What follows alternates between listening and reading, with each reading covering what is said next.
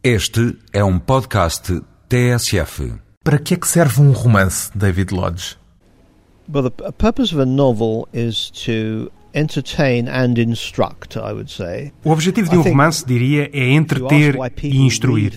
Se me perguntar por que é que se lê ficção, diria que é por nos dar a ilusão de percebermos como é que os outros experienciam o mundo. Na vida real, só conhecemos a nossa própria experiência do mundo.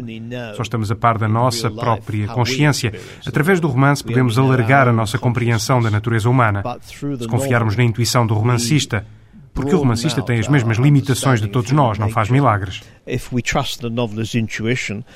Because after all, the novelist is limited just as anybody else is. Uh, the novelist is no miracle worker.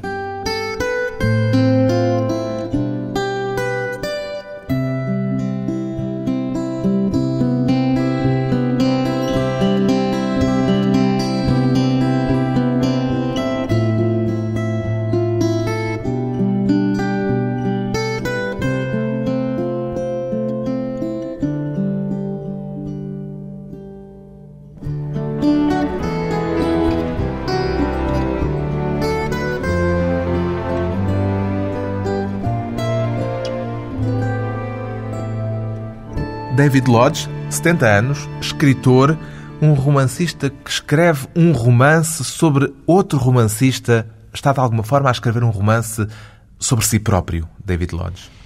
Well, I suppose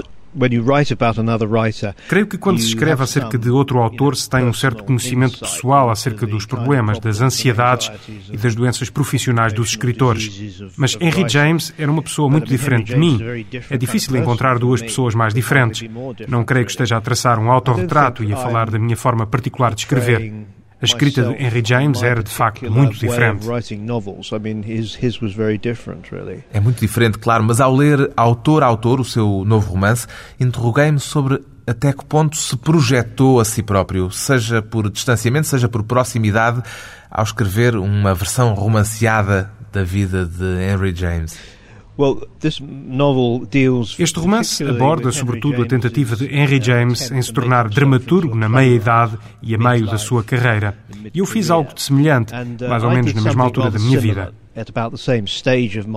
Então, afinal, sempre há alguma proximidade. Existe aí alguma proximidade e creio que foi uma das razões que me atraiu. Lembro-me de ter lido há muito a história da estreia da peça de Henry James Guy Domville, na qual ele depositava todas as esperanças para se impor como dramaturgo. Descreve isso justamente no romance. É o elemento central do romance. Recordo-me de ter lido acerca disso em meados dos anos 80 e de pensar que era uma história maravilhosa, mas ficou-me num recanto da memória durante muito tempo.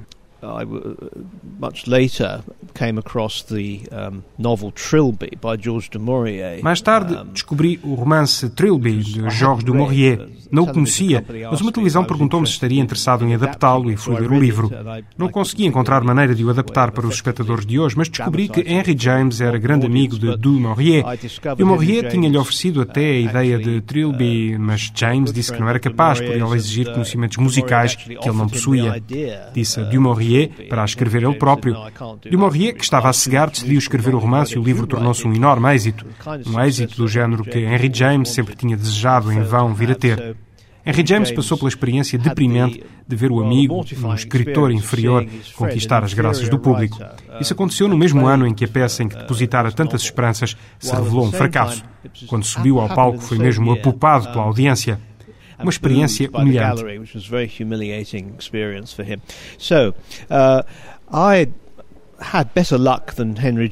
Eu tive mais sorte que Henry James. Nunca fui apupado e as peças que escrevi tiveram um êxito razoável mas também passei por experiências muito frustrantes ao tentar escrever guiões cinematográficos. A minha experiência de escrita de guiões para o cinema foi semelhante à de Henry James com as suas peças de teatro. Ele tomava nota de ideias para peças, escrevia sinopses, apresentava-as aos produtores e eles diziam-lhe: Excelente, desenvolve isso.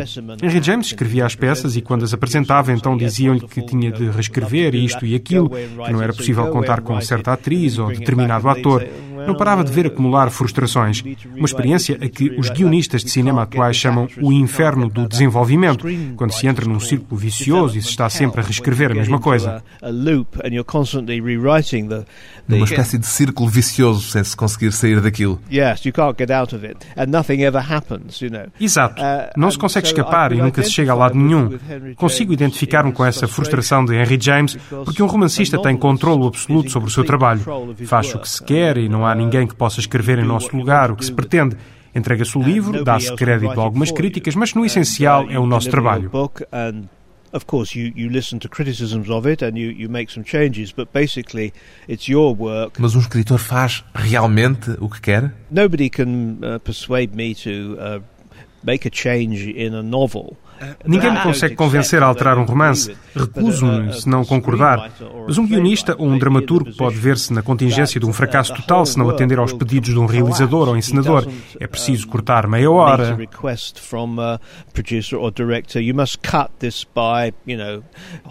Claro que isso não acontece quando se escreve um romance, mas estava a lembrar-me de alguém que dizia que um romancista só escreve aquilo que é capaz de escrever e não aquilo que quer escrever. Well, of course, we all want to write a masterpiece, so mm, not all of us can. So claro que todos queremos escrever uma obra-prima, mas nem toda a gente consegue. Portanto, temos de nos contentar com qualquer coisa menor do que uma obra-prima. No entanto, as decisões artísticas que se tomam ao escrever um romance são da nossa exclusiva responsabilidade. Se correr mal, é da nossa responsabilidade. Mas no caso de uma peça, o êxito ou o fracasso podem depender de se conseguir ter ou não os atores ou o encenador certos. Se os críticos da imprensa gostam ou não, é totalmente imprevisível. Não totalmente, mas é algo que escapa em grande parte ao controle do autor.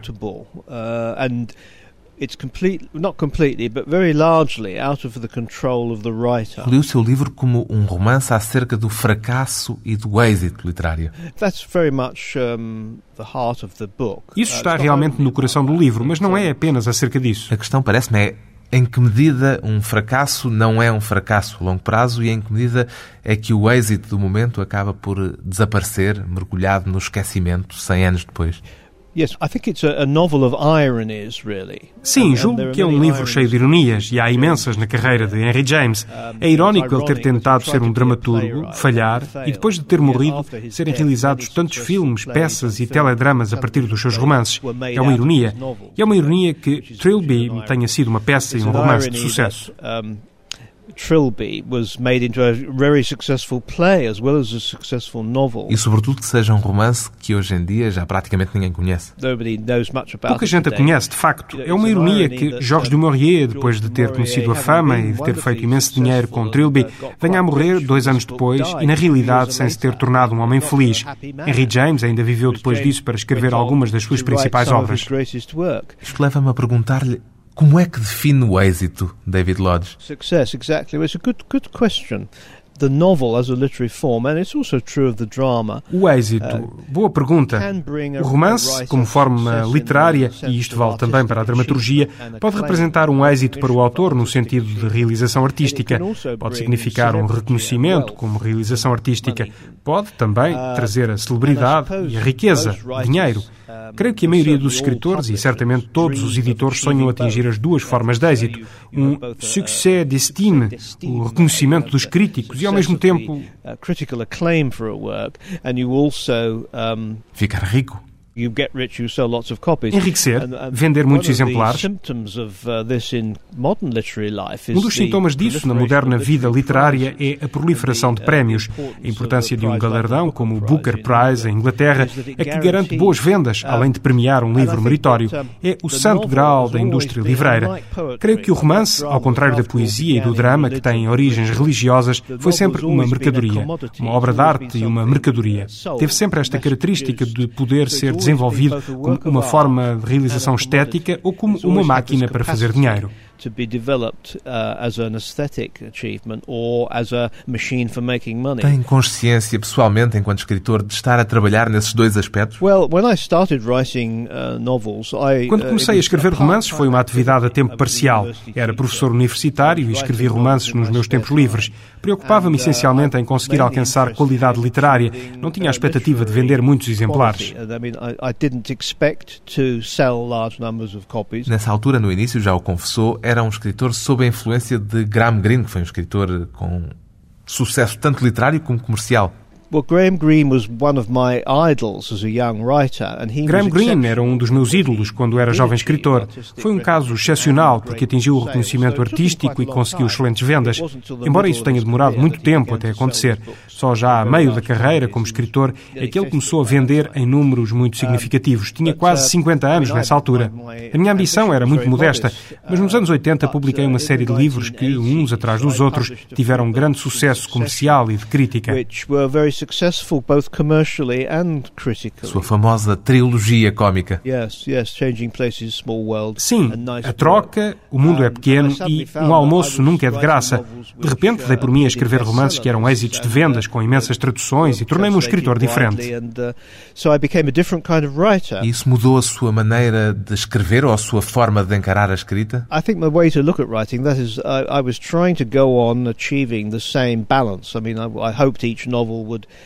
Acho que mudou a minha maneira de ver a escrita. Tentei continuar com o mesmo equilíbrio, que cada romance abrisse novos caminhos, que fosse original e não a repetição de algo que tivesse já escrito. Mas ao mesmo tempo não queria perder os meus leitores, algo a que dava muito valor. Então acho, espero, não ter entrado em compromissos que colocassem em causa as minhas ambições artísticas. De facto, o meu valor comercial hoje está em baixa, era inevitável.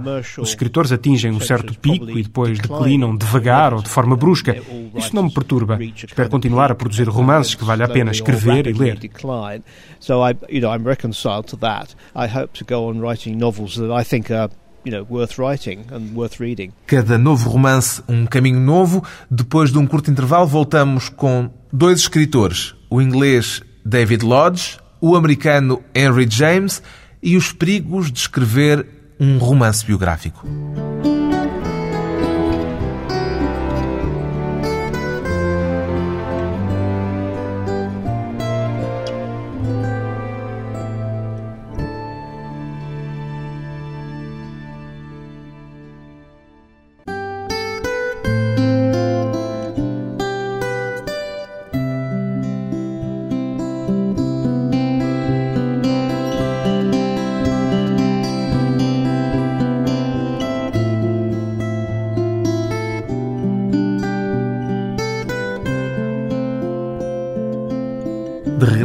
Conversa com o escritor David Lodge, autor de um romance biográfico sobre Henry James, um escritor americano subitamente redescoberto pela ficção inglesa. Quase em simultâneo foram publicados na Grã-Bretanha três romances sobre Henry James. Sentiu-se incomodado, arreliado, David Lodge, pelo facto do seu romance ter aparecido ao mesmo tempo numa espécie de pacote de romances sobre Henry James? Fiquei arreliado, claro. Fiquei mesmo muito incomodado. Registrei no meu diário, em 1995, a intenção de escrever sobre Henry James. Ficou nos meus apontamentos, mas só peguei no assunto cinco anos depois. Se o tivesse escrito logo, seria o primeiro romance em vez de ter sido o terceiro. Se soubesse que estavam a ser escritos outros dois romances sobre Henry James, teria abandonado essa ideia? I might have done. So I, when when I discovered that um, Podia ter acontecido. Quando soube que Colin Toybin tinha acabado um romance que ia sair antes do meu, fiquei incomodado porque pensei que se aparecem dois livros de autores reputados sobre o mesmo assunto, o primeiro, pela novidade, é aquele que vai conquistar o interesse do público e da comunicação social. Quando soube disso, encarei o caso como uma má notícia. Por outro lado, fiquei contente por não ter sabido disso antes, porque me teria desanimado muito. On the other hand, I was glad that I hadn't discovered it earlier because it would have put me off completely. Não teria conseguido terminar o projeto. Well, I might have, I might have, um... Talvez o tivesse abandonado ou poderia ter prosseguido, mas muito desanimado e com a atenção dispersa, perguntando-me se o livro dele seria como o meu. Teria sido um pesadelo de facto, portanto, poderia ter sido pior. Uh, it could have been worse. Leu o livro de Colm Toybin? No, I haven't. Não, não li, não consigo. I, I can't bring myself to read it, actually. Perguntava-lhe isto porque no seu livro, numa nota final, deixa aquilo a que chama os especialistas do Zeitgeist, do espírito do tempo, o encargo de explicarem esta coincidência. Ainda assim tenho curiosidade em conhecer a sua interpretação pessoal para este interesse por Henry James que, de repente e quase em simultâneo, leva a que sejam escritos três romances sobre ele. Right. I think it is um, coincidence, but I think it was a coincidence waiting to happen. Acho que é uma coincidência, mas era uma coincidência que estava para acontecer. O romance acerca de um escritor, a novela biográfica de um escritor, tornou-se um género muito em voga na última década. Conheço mais de uma dúzia de romances sobre romancistas do passado ou acerca de escritores, e acho que era inevitável alguém pensar em escrever um romance sobre Henry James somebody would think of doing such a novel about Henry James. Henry James talvez se possa dizer que é, em muitos aspectos, um escritor nos antípodas dos escritores de hoje em dia, ou não? Well, Bem, penso que os escritores que foram atraídos por ele são escritores literários, não se trata de autores populares. Não é possível escrever um romance de aeroporto acerca de Henry James. Uh, claro que não. It is a sort of intellectual é um assunto de ordem intelectual. Mas mesmo entre os leitores de maior pendor intelectual, as frases longas de Henry James, hoje em dia, já não são, na maior parte dos casos, muito apreciadas. Isso é verdade. Muitas pessoas escreveram a dizer que não gostam de Henry James ou que tentaram lê-lo e não conseguiram. Tinham a ideia de que não queriam ler James, mas depois de lerem o meu romance passaram a considerá-lo uma personalidade interessante e perguntam-me o que é que deveriam ler, por onde começar. Foram atraídas mais pela personalidade do escritor do que pela obra. Para muitas pessoas, sobretudo se não têm grandes interesses literários, o autor é o principal foco de atenção. Se os interessarmos pela vida do autor, ganharão maior interesse pelas suas obras. Espero que o meu romance tenha esse efeito. Uh,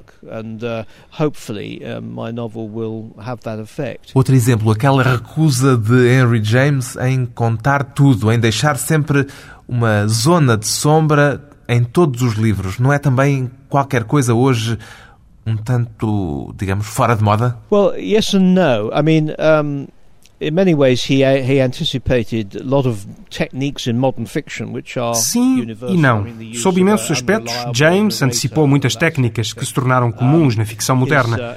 Uh, o recurso a um narrador não fidedigno, por exemplo, a insistência na subjetividade da experiência, no facto de vermos o mundo de um modo ligeiramente enviesado estes aspectos são válidos e permanecem.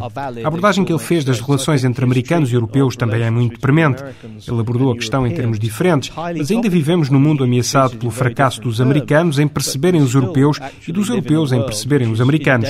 Henry James tinha um pé em cada continente. Estava em condições de compreender as relações, as confusões e as contradições. Foi um americano que viveu e fez a sua carreira na Europa. Podia servir como intermediário na interpretação das duas culturas. Esse é um aspecto do trabalho dele de grande interesse. An American who lived and made his career in Europe, and he could interpret each culture to the other. So I think that's uh, you know a, a, theme of his work or an aspect of his work which is of uh, wide interest. Mas em contrapartida, uma vez mais, em contramão com o nosso tempo, há a recusa da sexualidade por parte dele. Now that's interesting, and I think isso é interessante. Alguns escritores que escreveram nos últimos tempos sobre Henry James ou são gays ou estavam interessados no fenómeno da homossexualidade a sexualidade de Henry James era seguramente muito ambígua. Ninguém sabe se chegou a ter experiências sexuais. O consenso entre a maior parte dos biógrafos é de que provavelmente as não teve. Whether he had any sexual experience at all, the um, O seu romance decide-se logo no início por essa segunda versão. Parece-lhe mais romanesca? I think you see a novelist, a biographer or a historian would have to say, well, we don't know. You can never be absolutely sure. Repare, um biógrafo ou um historiador teria de dizer que não sabemos. Não podemos ter certezas absolutas nem provar uma afirmação negativa de que ele nunca teve relações sexuais. Ora, um romancista tem de se decidir. Não se pode ter uma personagem acerca da qual não se sabe se teve ou não experiências sexuais. As pessoas têm experiências sexuais. A minha interpretação é que o jovem James esperava, assumia ser heterossexual, mas descobriu gradualmente que não queria ter uma relação de caráter sexual com mulheres. Sentia alguma atração por homens, mas por razões morais e de temperamento não admitia a ideia de uma relação física homossexual. É a minha interpretação. Ao envelhecer, decidiu racionalizar a sua problemática sexualidade, tornando-se um celibatário e dedicando-se à escrita. Isso deu-lhe uma desculpa para não se casar e para não ficar constrangido pelas limitações e pelas responsabilidades do matrimónio. Permitiu-lhe cultivar amizades com homens jovens ou da sua idade, relações que foram, por vezes, muito afetuosas, com um certo peso emocional. Mas não acredito que tenham assumido caráter físico. Acho que havia muita gente como ele no século XIX. uh, which were very, you know, often very affectionate and emotional, but I don't believe they were physical. And I think there were many people like him in the 19th century. Li umas declarações suas em que dizia, na brincadeira, que este é o seu primeiro romance sem sexo. Yes, it is actually. I realized that when I was writing. It was uh, it was quite a relief actually not to have to write any sex scenes. Sim, de facto é. Apercebi-me disso ao escrevê-lo. E, na realidade, até é um alívio não ter de escrever cenas de sexo. A relação entre a cultura americana e europeia, de que falava há pouco, como uma marca de Henry James, curiosamente também está presente noutros romances seus. Poderá ter sido também um fator que pesou no seu interesse por esta personalidade, por esta personagem literária? Well, I, I don't, I wasn't conscious of it, but unconsciously I think that maybe. Um, Bem, eu não tive consciência disso, mas inconscientemente pode ter sido mais uma razão para a minha simpatia por Henry James, para o meu interesse nele. Pertenço a uma geração para quem a América foi muito importante. Era uma criança durante a guerra e depois a América era a terra admirada, o irmão mais velho que tinha salvo a Inglaterra, o país com o modo de vida a que todos aspirávamos. Nos últimos anos tornou-se um local algo tenebroso, com umas percepções morais duvidosas. A América é uma questão de uma enorme importância e Henry James foi um grande intérprete da América. effect. So, the you know America is is an enormously important uh, subject, and as I say, James was a great. Os mal-entendidos entre europeus e americanos já serão outros um século depois de Henry James, mas continuam a existir. Depois de mais uma pausa breve, voltamos com David Lodge e a literatura para rir.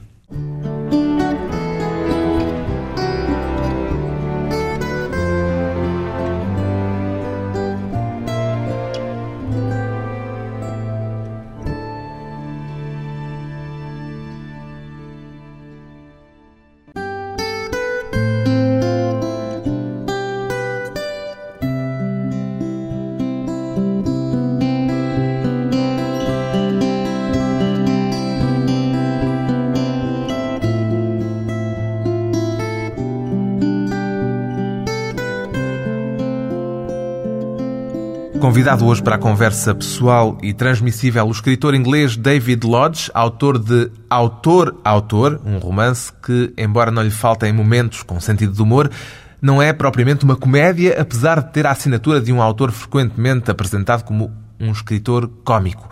Normalmente encara esse rótulo de escritor cômico como um elogio ou como um fardo, como uma espécie de maldição, David Lodge? Well, uh, uh, curse would be putting Bem, dizer que é uma maldição talvez seja um exagero. Acontece que me tornei conhecido e consegui êxitos de vendas com romances cómicos. Depois comecei a escrever romances mais sérios, ainda que tivessem elementos próprios da comédia. Uh, Acho que os leitores e os críticos ainda me veem sob essa ótica, procurando encontrar os excertos engraçados nos livros. Talvez tenha sido subestimado o aspecto sério dos meus romances mais recentes and perhaps um, underestimate the um, seriousness of some of the more recent novels. Não teme desapontar os leitores que vão ler autor a autor este seu novo romance à procura de mais um romance cómico? Um, well, I, I mean, I, I think that may happen. I hope that, although they may be initially disappointed, there'll be. Isso pode uh, acontecer, mas espero que, se ultrapassarem o desapontamento inicial, fiquem suficientemente interessados e surpreendidos pela mudança para prosseguirem a leitura e acabarem satisfeitos com o livro. É um exemplo daquilo de que estava a falar. Se vender muito fosse a única coisa a me interessar, utilizaria até a exaustão a fórmula da troca. Só escreveria romances cómicos, mas não estou interessado nisso again and again, and and um, you know uh, write comic novels, nothing but comic novels, but I'm not really interested in doing that. Outro dos rótulos que lhe estão colados é o de autor de romances passados em ambiente universitário e desta vez neste também foge a esse rótulo. That doesn't bother me. I mean, some of the novels are in that genre or subgenre.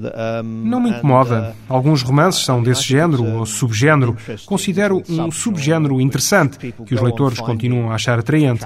Há sempre leitores para romances que se desenrolam em ambientes universitários. Já não sou professor uh, universitário e, portanto, é pouco provável que venha a escrever mais romances do género, mas nunca se sabe. O meu último romance, anterior a este, write more university novels, but um, I never know. I mean, my last novel before this one. Pensamentos secretos was a kind of Uma espécie de romance universitário. O tema envolvia um debate intelectual bastante abstrato sobre a consciência.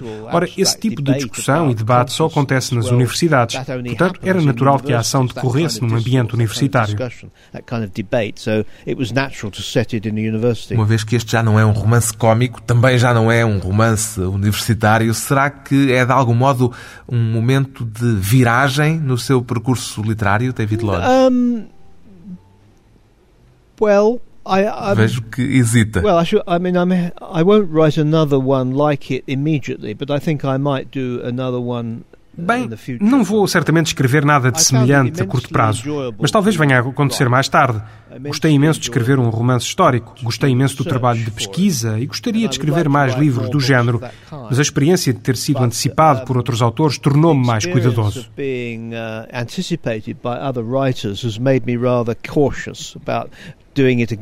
Terá de se informar bem sobre quem anda a escrever o quê antes de partir para uma aventura semelhante para não voltar a acontecer-lhe o mesmo. Yes, yes. Sim, sim. It's of course something that uh, este é o pesadelo eterno dos autores de biografias, o medo de descobrirem a meio do trabalho que alguém anda a escrever sobre o mesmo assunto. Senti o mesmo.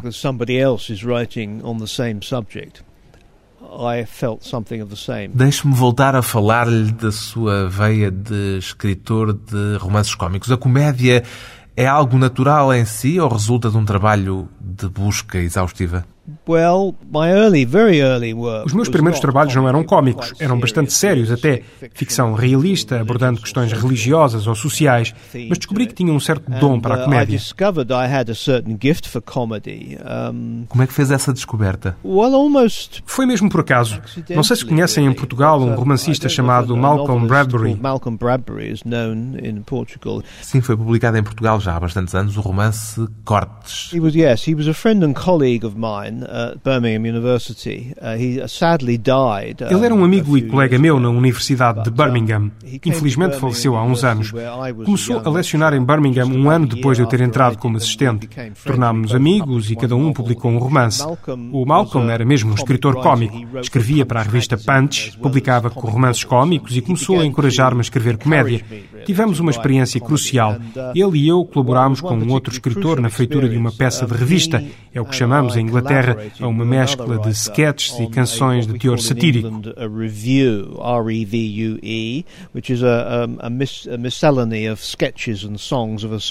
Também temos cá o mesmo género, o teatro de revista. Right.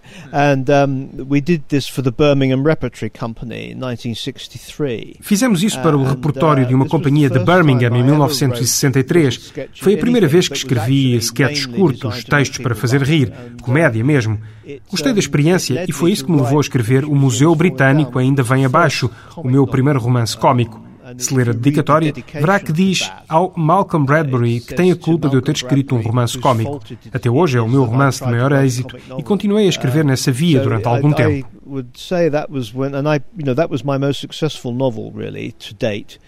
And you know, I went on writing uh, in that vein for a little while. E ri-se ao escrever os seus textos cómicos? Not usually. You laugh when you, you, you may smile when you get the idea. Nem por isso. Sorrio quando me ocorre a ideia e posso rir-me se pegar no meu próprio livro alguns anos depois e ficar surpreendido ao ler alguma coisa que me tinha esquecido. No momento da escrita não me rio. De facto, só talvez um sorriso antecipando como os leitores poderão vir a reagir, esperando que eles achem graça. Tem uma boa definição para comédia David Lodge. That has been the subject of many um, isso já foi uh, tentado muitas vezes. Há teorias, mas ainda ninguém conseguiu apresentar uma definição satisfatória. Uma das teorias é a que mostra os seres humanos a agirem como máquinas, como coisas. Pessoalmente, acho que é uma combinação de lógica e surpresa que desperta o riso. Quando algo é absolutamente absurdo, incongruente ou ridículo, mas ainda assim lógico, uma pessoa percebe. Não consegue antecipar o que vai acontecer, mas quando ocorre, vê-se que tinha de acontecer e surge o riso. A arte da comédia está em combinar a lógica e a surpresa. Logic with surprise. O David Lodge, além de um romancista reputado, é também um crítico literário muito reconhecido. Qual é a relação em si entre o crítico e o escritor? É muito próxima, na verdade. Sendo um crítico, sou um romancista muito autoconsciente. Encaro a escrita como uma atividade em que é preciso resolver problemas. Ocorre-me uma ideia, tenho certas experiências, como é que posso abordar e desenvolver isso da forma mais eficaz? Não há por vezes o perigo do escritor se tornar demasiado consciente no processo da escrita? Sim, provavelmente, mas espero ter isso sob controle. Creio que há o perigo ainda maior de o escritor não perceber o que está a fazer e, ao deparar-se com uma dificuldade, bloquear, não saber como avançar. Isso pode acontecer por um escritor não dispor dos instrumentos analíticos, não ter uma metalinguagem para analisar o seu próprio trabalho e destrinçar as possíveis soluções para o problema. Os seus romances são claros e totalmente inteligíveis para si ou ainda têm, apesar de tudo, apesar de ser o autor e apesar dessa consciência crítica, algumas zonas de sombra. Para mim são totalmente claros, mas admito que encerram muitos sentidos que lhes dei inconscientemente, porque essa é a natureza da linguagem. A língua ultrapassa-nos, é mais rica do que qualquer falante individual. Por vezes chamam-me a atenção para aspectos dos meus livros acerca dos quais eu não tinha consciência. Coisas de que o crítico David Lodge não se tinha apercebido. Algumas reconheço que são observações válidas, outras, por vezes, não são válidas e os críticos fazem interpretações totalmente erradas mas por vezes consigo perceber ou vejo retrospectivamente porque escrevi determinada coisa. Foi um processo subconsciente. Quando se escreve, não se pode ter consciência de tudo o que se está a fazer. É demasiado complicado, estão demasiadas coisas envolvidas. Diria, portanto, que não posso justificar cada palavra que uso. Não esgoto todos os sentidos possíveis das palavras claim that that exhausts all the possible meanings of the words. Qual foi a maior surpresa que descobriu em autor autor depois de ter publicado o romance? Um, well, that, I, I, it's hard to say. É difícil um, falar sobre isso. Se é que já leu o livro. I think author author being a, a factual book which I research. Acho que autor autor é um livro factual para o qual tive de fazer pesquisa. Escrevi em função de factos conhecidos, factos passíveis de verificação. Não tem grandes surpresas para mim. É muito clara a composição. Não me deparei com surpresas, talvez porque o escrevi há muito pouco tempo. Se o reler dentro de 5 ou 10 anos, talvez encontre aspectos relativos a mim próprio de que agora não estou consciente. the book is too recently written. It may be when if I read it in uh, five or ten years' time, I will see things in it relating to myself that I'm not aware of at the moment. Deixar surpresas para os leitores. Yes, I leave the surprises to the reader. Exato. Deixo as surpresas para os leitores. Surpresas que cada um pode descobrir por si na prosa de David Lodge, um autor cuja obra está praticamente toda publicada em Portugal. O romance mais recente, uma biografia ficcionada de Henry James, chama-se Autor, Autor, edição Asa.